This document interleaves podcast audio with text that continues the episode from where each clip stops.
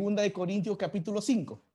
¿no? Segunda carta a los Corintios, epístola, segunda carta a los Corintios, capítulo 5. Eh, eh, vamos a leer la palabra de Dios. Te invito que, que lo puedas leer conmigo.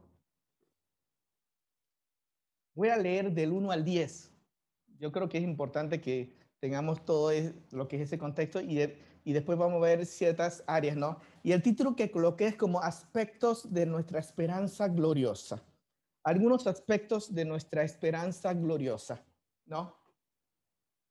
Versículo 1 dice, porque sabemos que si nuestra morada terrenal, este tabernáculo, se deshiciere, tenemos en Dios un edificio, una casa no hecha de manos, eterna en los cielos. Y por esto también gemimos, deseando ser revestidos de aquella nuestra habitación celestial. Pues así esperamos, pues así seremos hallados vestidos y, y no desnudos. Porque asimismo, los que estamos en, esta, en este tabernáculo gemimos con angustia porque no quisiéramos ser desnudados, no revestidos, para que lo mortal sea absorbido por la vida. Mas el, mas el que nos hizo para esto mismo es Dios, quien nos ha dado las arras del Espíritu. Así que vivamos confiados siempre y sabiendo que entre tanto que estamos en el cuerpo, estamos ausentes en el Señor. Porque por la fe andamos, no por vista. Pero confiamos y más quisiéramos estar ausentes del cuerpo y presentes en el Señor. Por tanto, procuramos también, o ausentes o presentes, serle agradable. Esta palabra es bueno que lo memoricemos. Serle agradable. Versículo 10 y último. Necesario que todos nosotros comparezcamos ante el tribunal de Cristo, para que cada uno reciba según lo que haya hecho mientras estaba en el cuerpo, sea bueno o sea malo. Bueno, iba a leer el versículo 11, pero lo dejamos después para el final. Una esperanza gloriosa. Todos los que hemos creído en Cristo Jesús nos espera en el cielo una mansión. Aquí lo describe como un edificio, haciendo referencia a dos cosas. Dios nos va a dar no solamente un cuerpo nuevo, glorificado, como vimos en semana pasada, sino Dios está preparando un lugar para nosotros. La Biblia describe que es una casa. Después aquí describe que es un edificio en Juan 14, vayan conmigo a Juan 14, por favor. Juan 14, versículo 1 en adelante, dice, Cristo le dice a sus discípulos, no te turbes. Dice, cree, creéis en Dios, cree también en mí. Y miren esta palabra, en la casa de mi Padre. Este es tu hogar y este es mi hogar. Cristo aquí se está refiriendo a nuestra casa. Dice, en la casa de mi padre muchas moradas hay. Dice, si así no fuere, yo lo hubiera dicho, voy pues a prepararles casa. Dios está allá arriba ahora mismo construyendo mi casa. Esa es nuestra verdadera patria. Yo, yo agarré de mis hijas una, una casita de mi hija. Y es una casa, pero es entender que en el cielo Dios con sus manos, y agarré unos legos de mi hija, ¿sí? Son los legos de, de mi esposa. Es entender que nuestro Señor con sus manos, bueno, Cristo sí tiene manos humanas, porque tiene, Cristo, porque tiene cuerpo glorificado pero, pero el Señor en un antropomorfismo, en, ya que eres espíritu de Dios Padre, es, es, espíritu, Él no tiene manos, pero Cristo sí. Cristo tiene un cuerpo glorificado y yo voy a tener un cuerpo parecido a ese. Dice la Biblia que Él está construyendo mi hogar. Ay, perdone, a mí me pasan unas cosas.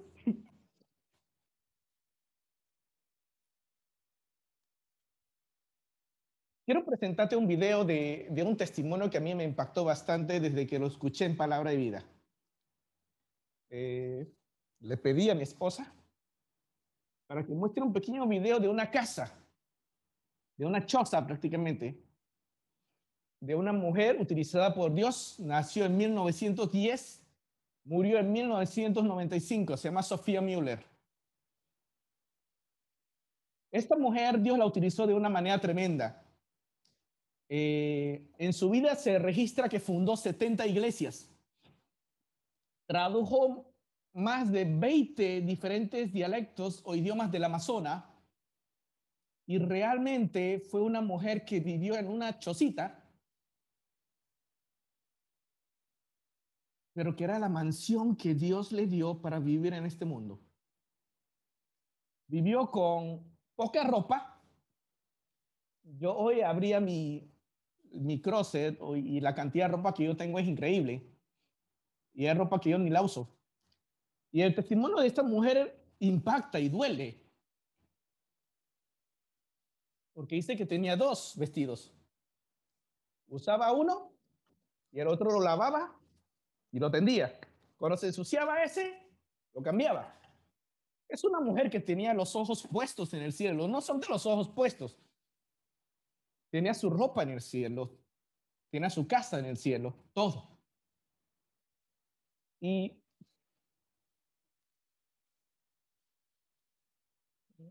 Y realmente esto nos enseña a que no debemos poner los ojos aquí.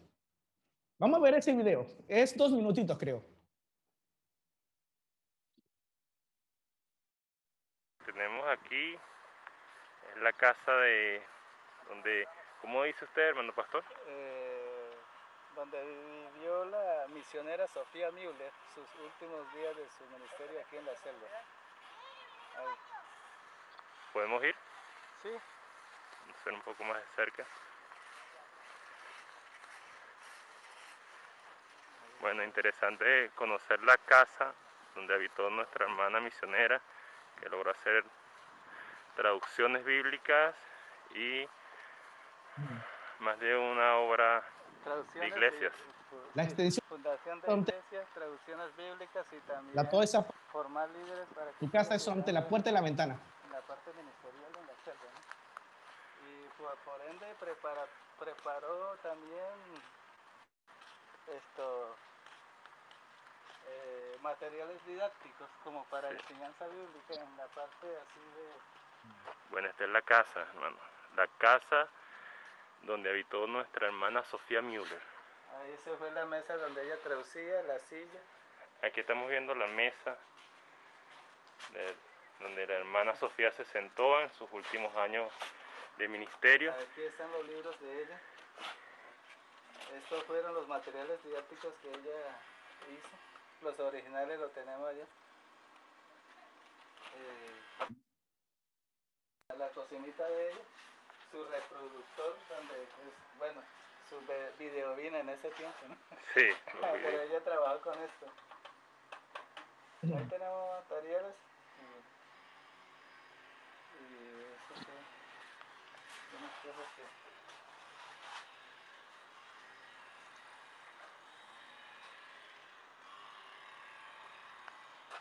Bueno, vimos la casa entonces de nuestra hermana Sofía Müller. Eh, Bueno, quería presentarles eso porque hace más de 13 años, cuando Dios me dio la oportunidad de estudiar en Palabra y Vida, eh, uno de sus directores llamado Dan Nuech, si no me equivoco, él relataba que tuvo la oportunidad de, de ir y conocer ese testimonio que Dios había dejado de una mujer que vivió más en el cielo que acá, sino dejó un testimonio increíble, ¿no? Y realmente es un desafío ver, wow, una persona que realmente se despegó totalmente del mundo para vivir, porque, porque realmente nuestra eternidad en comparación con los años de aquí no es nada. Esto es un poco de neblina, dice la Biblia, un poco de neblina que, que se levanta por la mañana y después se va. Así es nuestra vida, ¿no? Y yo siempre repito que en este tiempo de pandemia, la cantidad de personas que han muerto es una evidencia de que nuestra vida es frágil. y que mucho más debemos poner nuestros ojos en el cielo. Y la única forma de colocar nuestros ojos en el cielo es, a través de la palabra de Dios y por fe nosotros creemos en eso, ¿no? Asimismo, por fe nosotros fuimos salvados y por fe creemos que Dios está preparando una casa para nosotros, ¿no? Un hogar, no hecha de manos, ¿no? Hecha con las manos divinas de Cristo Jesús. Y está construyendo esa casa para mí y para ti. Leamos versículo 1 y esta primera parte, este primer aspecto es esa seguridad eterna que nos da la palabra de Dios de que yo voy a tener un lugar, una casa, ¿no? Y voy a tener un cuerpo nuevo, ¿no? Versículo 1 dice, porque sabemos, eso ya lo sabemos, que nuestra morada terrenal, este tabernáculo, esta choza, se deshiere. Es ese comentarista que esa es una forma suave de decir la muerte. Cuando nos enfrentemos a la muerte, nuestro cuerpo se va a deshacer. Dice, es, esta choza se deshiciese, tenemos en Dios una edificación, un edificio, dice, una casa no hecha de manos, sino eterna en el cielo. ¿Crees en esto? Yo sí quiero aprender a creerlo cada día más. Versículo 2. Y por esto también gemimos. Este es, esto habla de la de nuestra humana sensación, ¿no? Dice, por esto, ¿por qué? Porque Dios nos, espera ahí arriba una casa, también gemimos deseando ser revestidos. Y aquí me habla de cuando Dios nos resucite, si no, nos hemos muerto y Él nos lleva, seremos transformados en el aire, dice, seremos revestidos de aquella nuestra habitación celestial. voy a recordar otra cosa que Juanpi dijo, perdón, en la escuela dominical. Juanpi estuvo hablando de que Dios en su ergonomía económica, er, ergonomía diría, perdón, esta palabra él no lo usó, yo lo estoy utilizando ahora. Él habló de que Dios creó a los animales de acuerdo a su ambiente. A los pájaros le hizo alas para que puedan volar, a los peces le dio escamas para que pudieran nadar, ¿no? Y cada uno vivía de acuerdo y eso me hizo pensar, wow, Dios ahora me tiene con este cuerpo porque ahora yo no estoy habilitado para estar en el cielo. Pero cuando Él venga y Él me lleve, Él me va a habilitar, me va a revestir de tal manera que yo voy a estar preparado para poder estar en el cielo. Pero no solamente eso. No esperemos hasta que Él me revista. ¿Por qué? Porque desde ya tengo la vida eterna. La vida eterna no empieza cuando morimos. La vida eterna empezó desde el día que tú y yo creímos. Cuando, cuando Seba y Valentina comentaban ¿no? que ellos recibieron a Cristo desde joven, qué privilegio realmente. Muchos de nosotros tuvimos ese, ese privilegio. Yo a los 14 años, yo recuerdo que yo, que yo creí en Cristo y a los 14 años de edad, desde ahí comienzo mi vida eterna y desde ahí tengo vida eterna. Juanpi también nos comentaba y otros chicos también de los tiempos que nosotros creímos en Cristo. Y después de haber creído en Cristo, la Biblia habla que en ese microsegundo somos transformados, pasamos de muerte a vida, somos regenerados, renacidos, justificados, adoptados.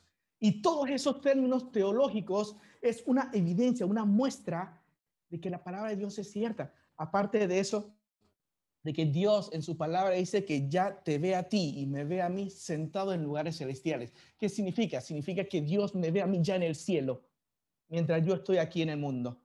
¿Sí? Pero Dios quiere que yo viva en el mundo como si estuviera en el cielo.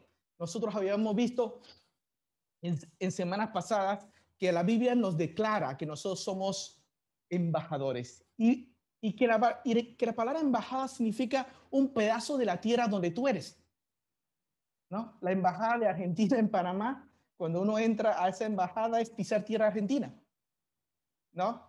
Y esta relación me encanta y lo vuelvo a repetir, sé que lo he, sé que lo he dicho anteriormente, pero si yo soy un embajador, yo soy un pedazo de cielo en la tierra. Y cuando la persona pase cerca de la embajada del cielo, que eres tú y soy yo, nosotros debemos estar preparados para presentar el Evangelio. ¿Por qué? Porque es el pasaporte para poder llegar al cielo.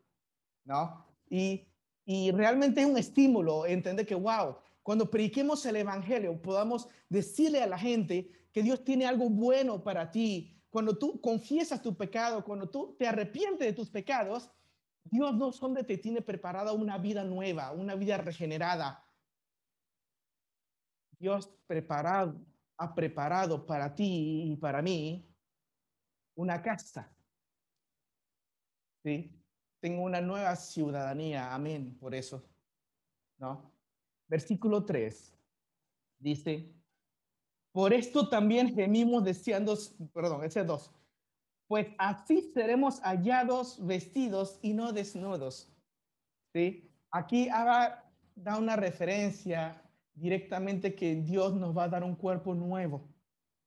Dios no nos va a dejar sin cuerpo en el cielo y vamos a tener un cuerpo nuevo, glorificado, como el de Cristo Jesús. Eso ya lo vimos las semanas pasadas.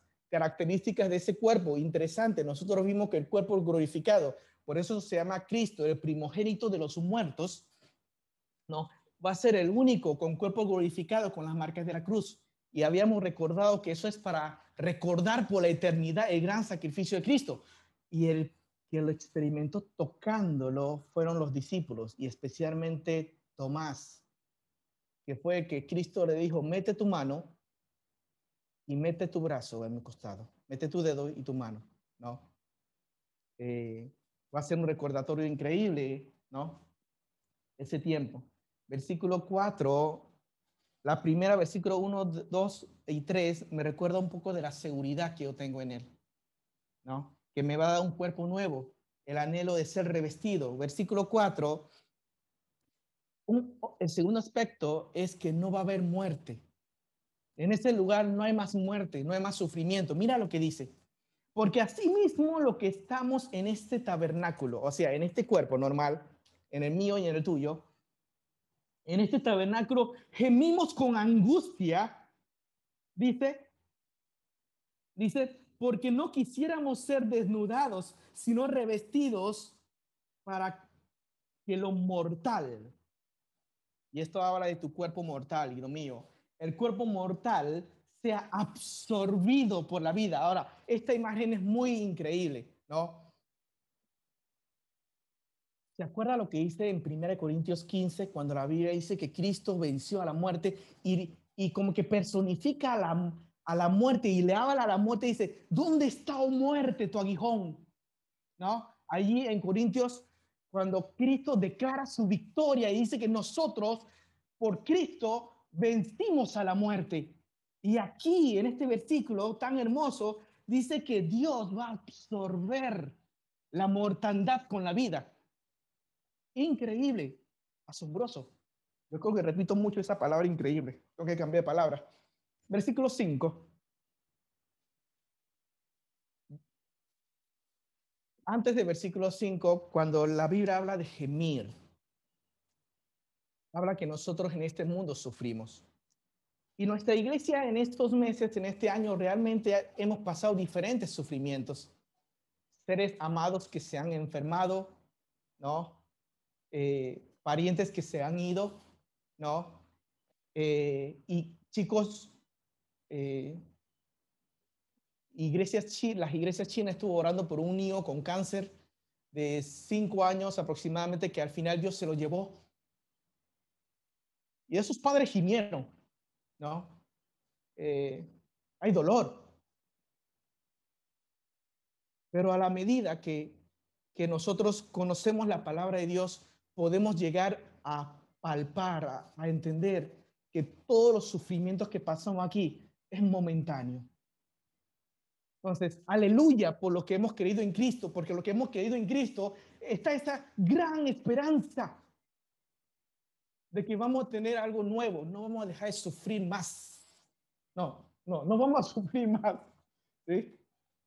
¿Sí? Entonces, eh, y en el versículo 4, cuando la Biblia dice que gemimos en este tiempo, va a ser un tiempo momentáneo, ¿no? Y en, y en Pedro, en primera Pedro lo expresa como que por un poquito de tiempo, ¿no? Y y desde que Seria lo compartió hace varios, casi un mes atrás, eh, yo lo he estado utilizando casi en todas mis predicaciones y entender que este mundo es real el sufrimiento, pero es poco. Nuevamente, el sufrimiento es real, no es ficticio, es real. Pero asimismo, en, bueno, en Hebreos capítulo 4, versículo 16, dice que no tenemos un sacerdote que no pueda compadecerse de nosotros. O sea, Cristo también sufrió. Y si el Hijo de Dios sufrió, ¿por qué yo no voy a sufrir? Entonces, no veamos el sufrimiento como algo raro. En el cristiano, en este mundo, debe ser casi normal pero el sufrimiento con las manos agarradas de Dios se hace normal y con esperanza.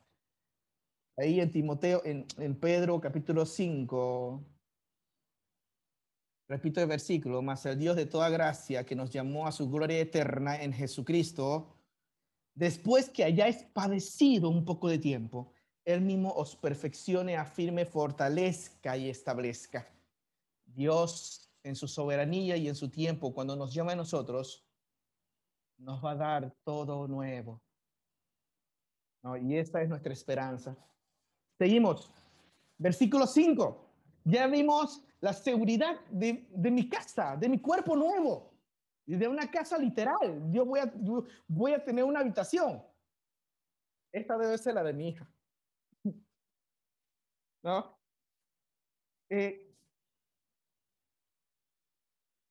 Vemos que el segundo aspecto es que es un lugar que no va a haber más sufrimiento. El tercer aspecto es que está garantizado. Y esa palabra garantizado lo vemos en el versículo 5. Dice, más el que nos hizo para esto mismo es Dios quien nos da, que nos ha dado las arras, el arabón. Arabón era el término utilizado para las personas en la antigüedad, que cuando iban a comprar una propiedad dejaba un depósito. Ese depósito era arabón. Hoy en día no sucede lo mismo. Cuando nosotros, cuando mi esposa y yo compramos nuestro departamento hace años atrás, nosotros colocamos un arabón. ¿No? Era un primer depósito, a veces del 10% de la, y a veces menos, pero los bancos te piden un arabón una garantía de que lo que tú dijiste se vaya a cumplir. Y es interesante que esta, el arabón acá habla de las arras, o el arabón es la seguridad o la garantía divina que Dios nos da a nosotros y quiere que a través de esa garantía, versículo 6, ahora lo vamos a ver, ¿no? A través de esa garantía yo entienda que es seguro mi casa, mi cuerpo, no más sufrimiento, no más gemir, ¿no? Y versículo 6 en adelante, miren lo que dice hermoso. Así que, así que, esto pega todo lo demás. Es comenzando una conclusión. Miren, dice, así que vivimos, dice, así que vivamos confiados siempre. Chicos, hay veces que en nuestra vida cristiana tenemos dudas. ¿Sí? Esas dudas deben ser pasajeras porque yo también las he tenido, ¿no? Me acuerdo cuando Vale decía que, que, que quizás varias veces había hecho la oración o aceptar a Cristo. Yo me siento totalmente identificado contigo porque yo, yo, yo recuerdo que yo a los 14, pero de, pero de ahí en adelante tuve muchos días, de días, años a veces con duda de que si en verdad recibía a Cristo un profesor mío me dijo, la mejor evidencia de que tú eres un cristiano, a veces no las dudas, porque esa duda te hace buscar a Dios. Señor, no lo soy. Y yo me acuerdo que una vez, hasta llorando, bueno, yo últimamente soy un poco llorón, eh, llorando, eh, tenía 15 o 16 años que yo me metí al baño de mi casa, me arrodillé ahí abajo del inodoro y yo dije, Señor, yo no quiero tener más dudas. Quiero ser tuyo. O sea, entra a mi corazón. Yo estoy seguro que todo genuino creyente alguna vez tuvo sus dudas. Y amén por eso. Qué bien que en nuestra humanidad tenemos dudas. Pero en Dios tenemos ancla seguro que va directo al cielo, dice Hebreos. ¿No? Y no solamente se ancla, sino tenemos el arabón, que Dios nos ha prometido esa garantía. Entonces, chicos, si tú has creído en Cristo, no importa la oración, porque la oración es una manifestación. Si tú y yo hemos creído adentro del corazón, tú eres hijo de Dios, tú eres mi hermano en Cristo. Ya no somos más chinos, ni panameños, ni argentinos, somos cristianos. Y me encanta mostrarle a, a yo doy, como, bueno, como saben, yo doy mis capillas en la escuela y yo muestro dos banderas siempre a mis chicos. Yo digo, bueno, yo soy chino de nacimiento y muestro otra bandera panameña diciendo que yo soy panameño de crecimiento, ¿no? Y después tengo la oportunidad de decir, existiera una bandera celestial, que sería la cruz de Cristo, yo digo, yo tengo una tercera nacionalidad y esa nacionalidad dura por la eternidad. Y esa nacionalidad se llama celestial, ¿no? Y eso significa ser cristiano. Todo aquel que es cristiano tiene esa nueva nacionalidad. Filipenses 3:20. Más nuestra ciudadanía está en el cielo, donde está Cristo Jesús. Y después me desafía, comportémonos como dignos ciudadanos celestiales, ¿no? Como dice en Filipenses 1:27. Sigamos. Versículo 5 en adelante Pablo marca esta conclusión y dice, así que teniendo esta garantía, no, perdón, versículo 6, teniendo esta garantía, teniendo este arabón, vivamos con confianza. La única forma de vivir con confianza es que nuestra fe vaya creciendo.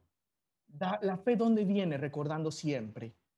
Romanos capítulo 10, la fe viene por el oír, por oír la palabra de Dios.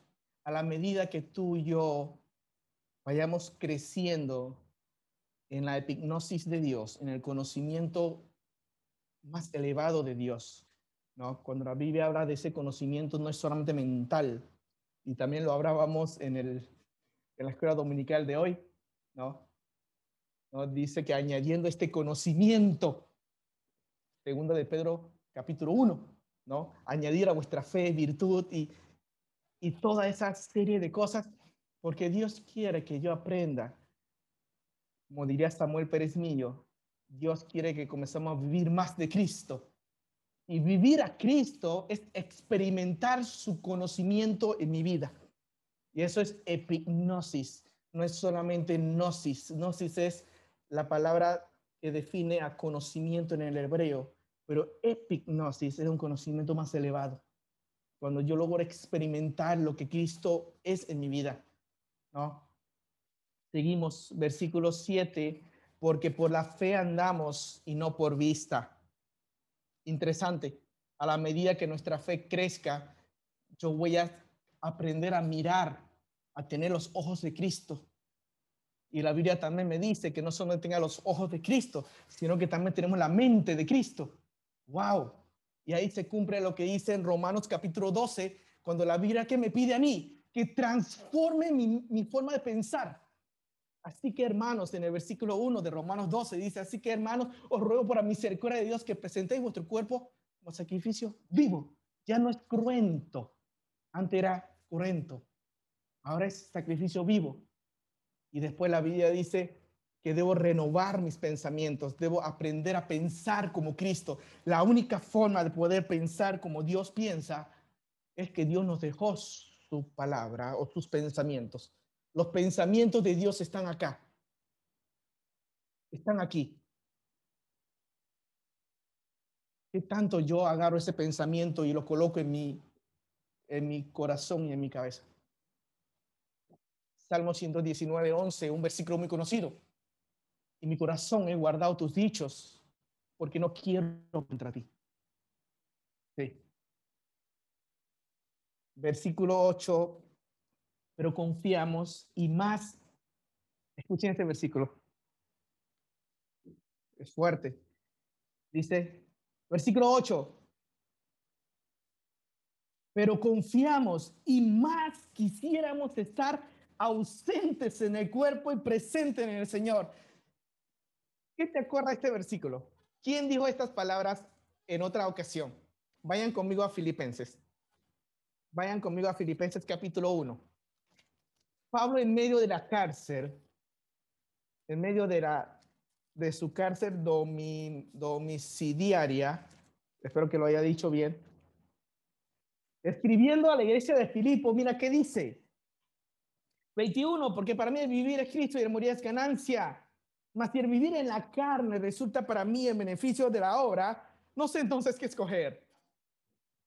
Pablo dice, si, si, si vivir en este mundo es beneficioso para la obra de Cristo, no sé qué escoger, porque Pablo dice, yo anhelo estar con, con mi Señor.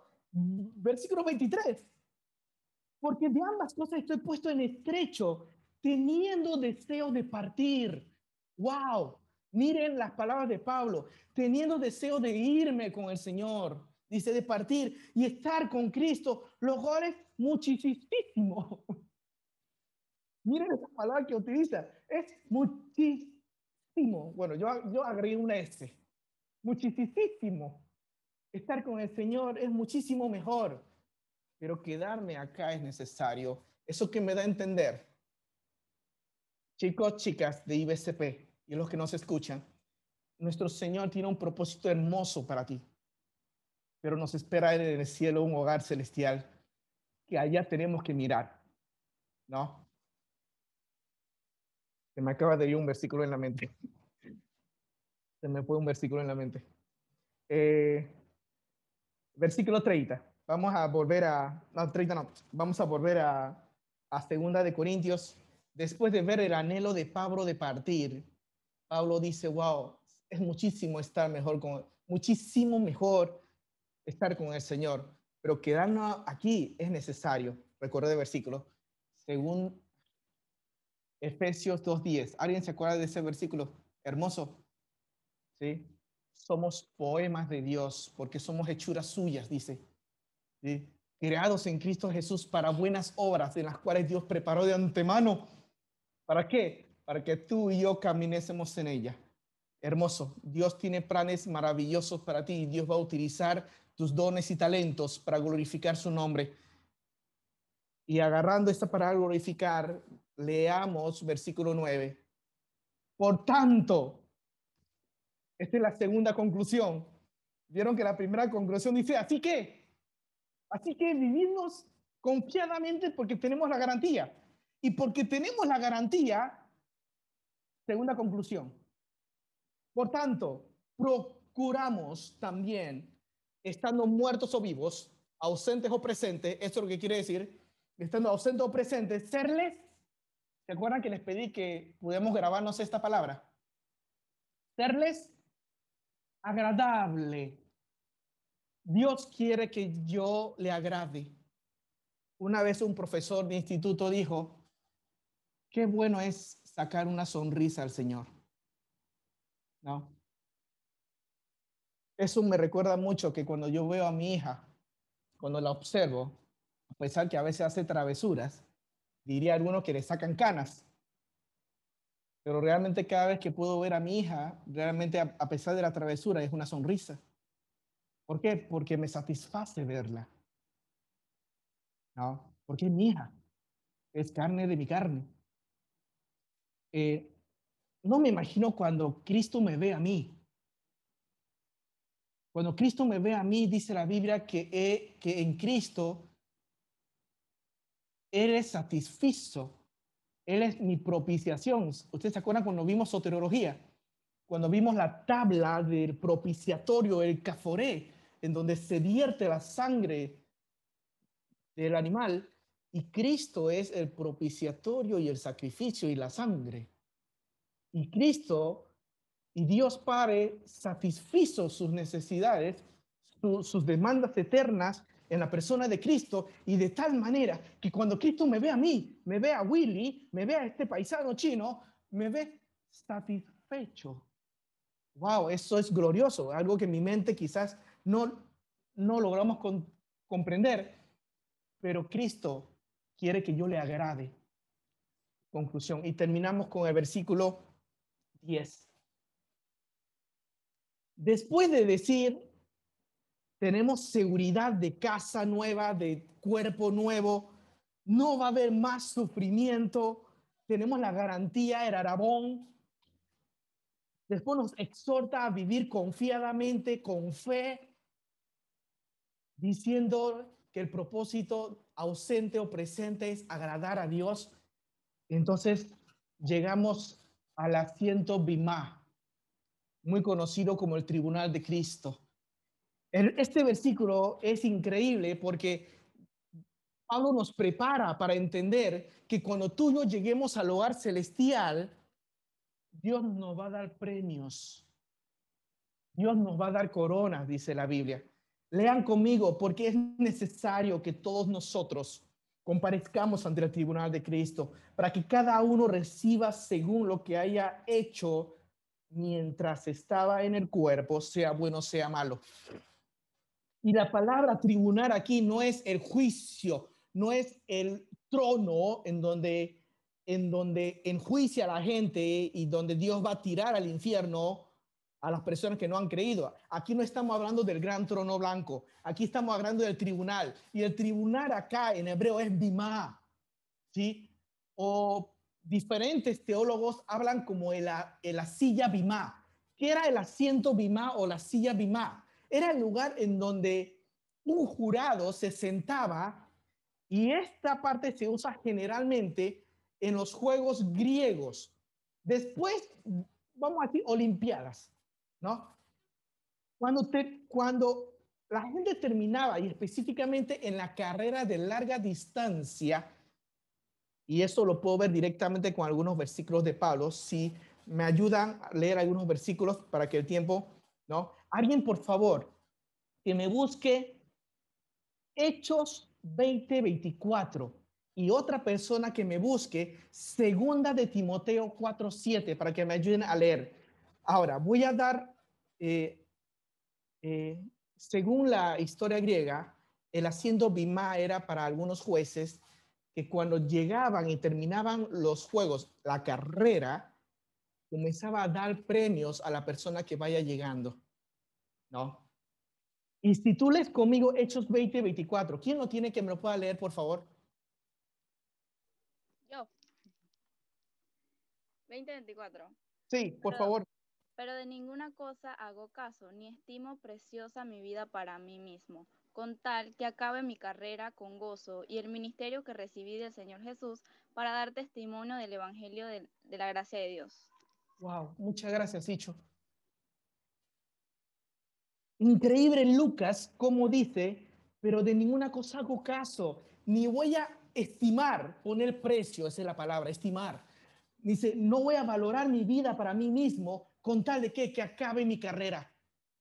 Esa carrera de la vida cristiana, que cuando Dios te alcanzó a ti, de propósito que Dios te quiere en este mundo, ¿no? Yo siempre digo, un cristiano es inmortal hasta que Dios se lo lleve, ¿no? No un accidente, no una enfermedad, no la edad va a definir tu tiempo de vida. Es Dios el que define mi tiempo de vida, ¿no? Dice claramente, no estimo mi vida para mí mismo, contar que acabe mi carrera con gozo. Dios quiere que disfrutemos la vida, la vida mientras vivamos en este mundo.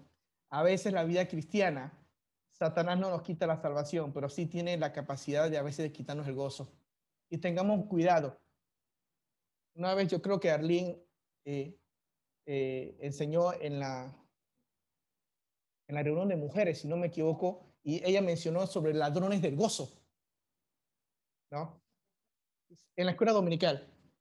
Y hablando sobre que realmente, si no tenemos cuidado con nuestra comunión, es muy fácil que Satanás nos quite el gozo de la vida cristiana.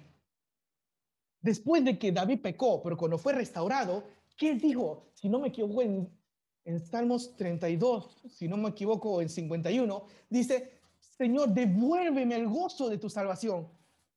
¿No? Y Dios quiere que yo en este mundo, a pesar que hay dolor, hay gemidos, ¿por qué? Porque vivimos con, con nuestro pecado a veces, no confesados, los confesados ya, lo, ya, ya Dios lo arregló, ¿no?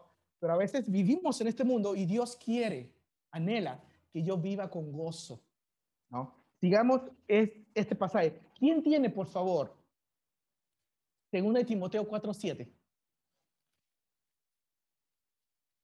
Uy, creo que hay que leer más. ¿Alguien? Dice, he peleado la buena batalla, he acabado la carrera, he guardado la fe. Wow.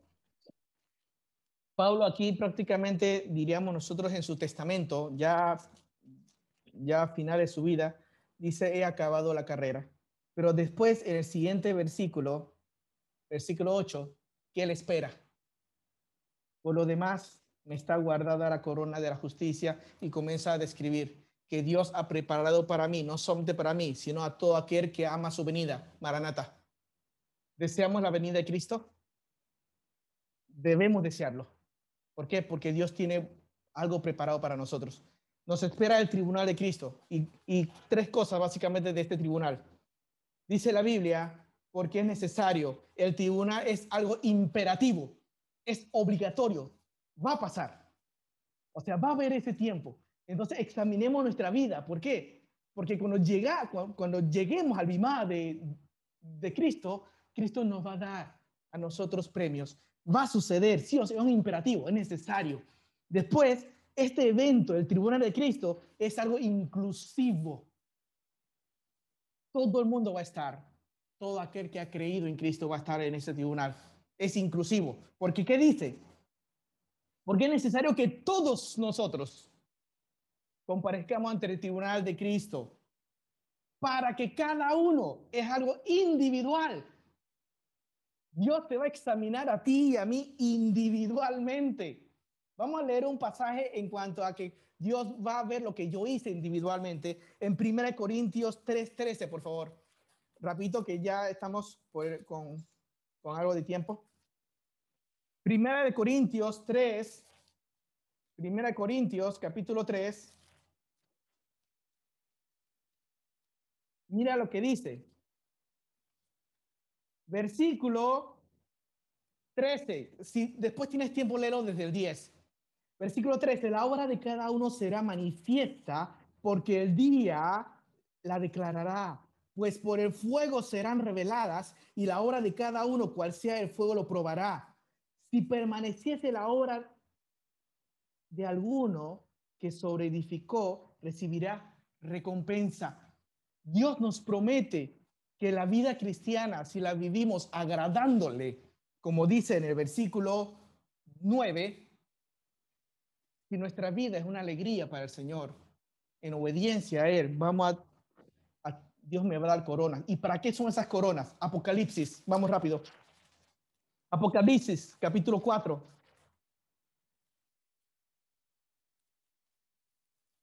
Apocalipsis, capítulo 4, versículo 10.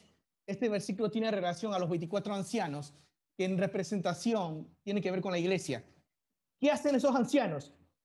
Los 24 ancianos se postran delante del que está sentado en el trono y adoran al que vive por los siglos de los siglos y echan, tremendo versículo, y echan sus coronas delante del trono diciendo, Señor, digno eres de recibir la gloria y la honra y el poder, porque tú creaste todas las cosas y por tu voluntad existen y fueron creadas. Amén.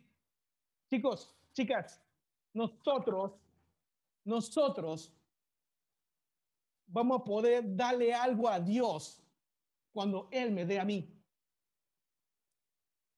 Cuando yo esté delante del Bimá, yo oro al Señor, Señor, realmente que yo, que yo haya sido alguien genuino, no un hipócrita, que haya vivido una vida para agradar al Señor y no para agradar mi orgullo, no para agradar, no para agradar mis intereses, no para, no para agradarme, para que la gente me aplauda, Señor, yo quiero vivir de tal manera que cuando llegue el tribunal, el BIMA, yo pueda recibir una corona por lo menos.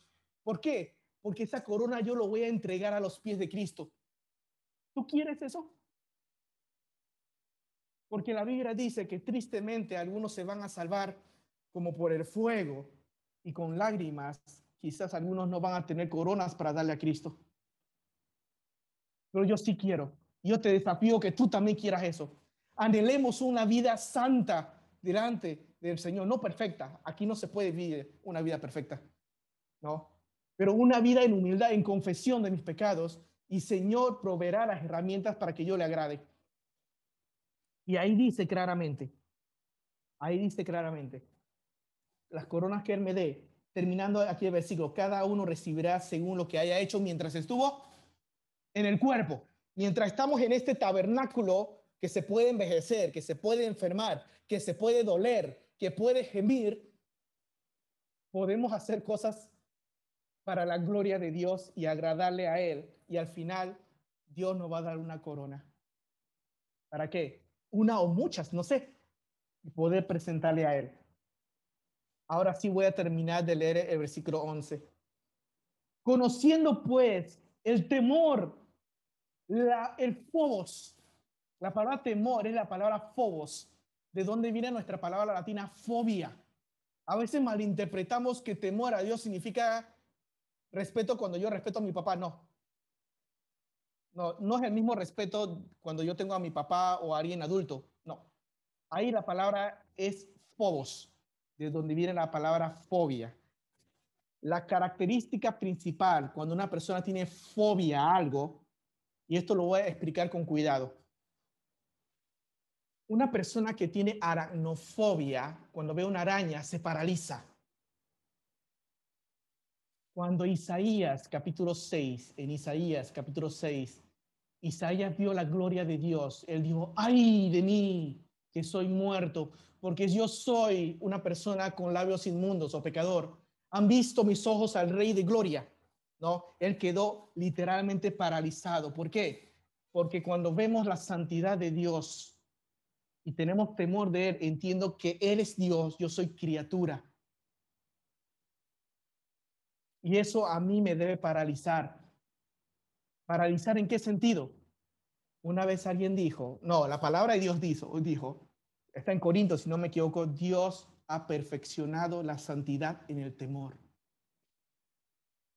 Un profesor de Instituto Bíblico dijo estas palabras, cuando el amor falla, lo que me sostiene para no fallarle a Dios es el temor a Él. Señor, que a mí me dé miedo de fallarte a ti que a mí me dé miedo cuando estoy a punto de caer en alguna tentación, que me dé miedo de fallarte a ti. Porque ese temor de fallarle a Dios es lo que me va a mantener, ese temor de estar separado. Ojo, no estoy desvalorando el amor, eso es otro estudio, ¿no? Pero ahí la palabra es clara, es fobos, es, es, un temor de entender que eres Dios san, triplemente santo y yo debo estar consciente que estoy delante de un Dios soberano. Magnífico. Chicos, terminando en el día de hoy, dice, conociendo pues el temor del Señor, persuadimos. Cuando la gente observe tu, tu temor a Dios, mi reverencia a ese Dios santo, ahí mi vida va a ser de influencia, va a ser de persuasión. Ahí es la palabra paidazo Paidazo quiere decir, literalmente, es enseñar con argumento. Mi vida va a ser una presentación de argumento a la vida de las demás personas cuando vean que yo soy una persona santa delante de Él. No perfecto. Sí.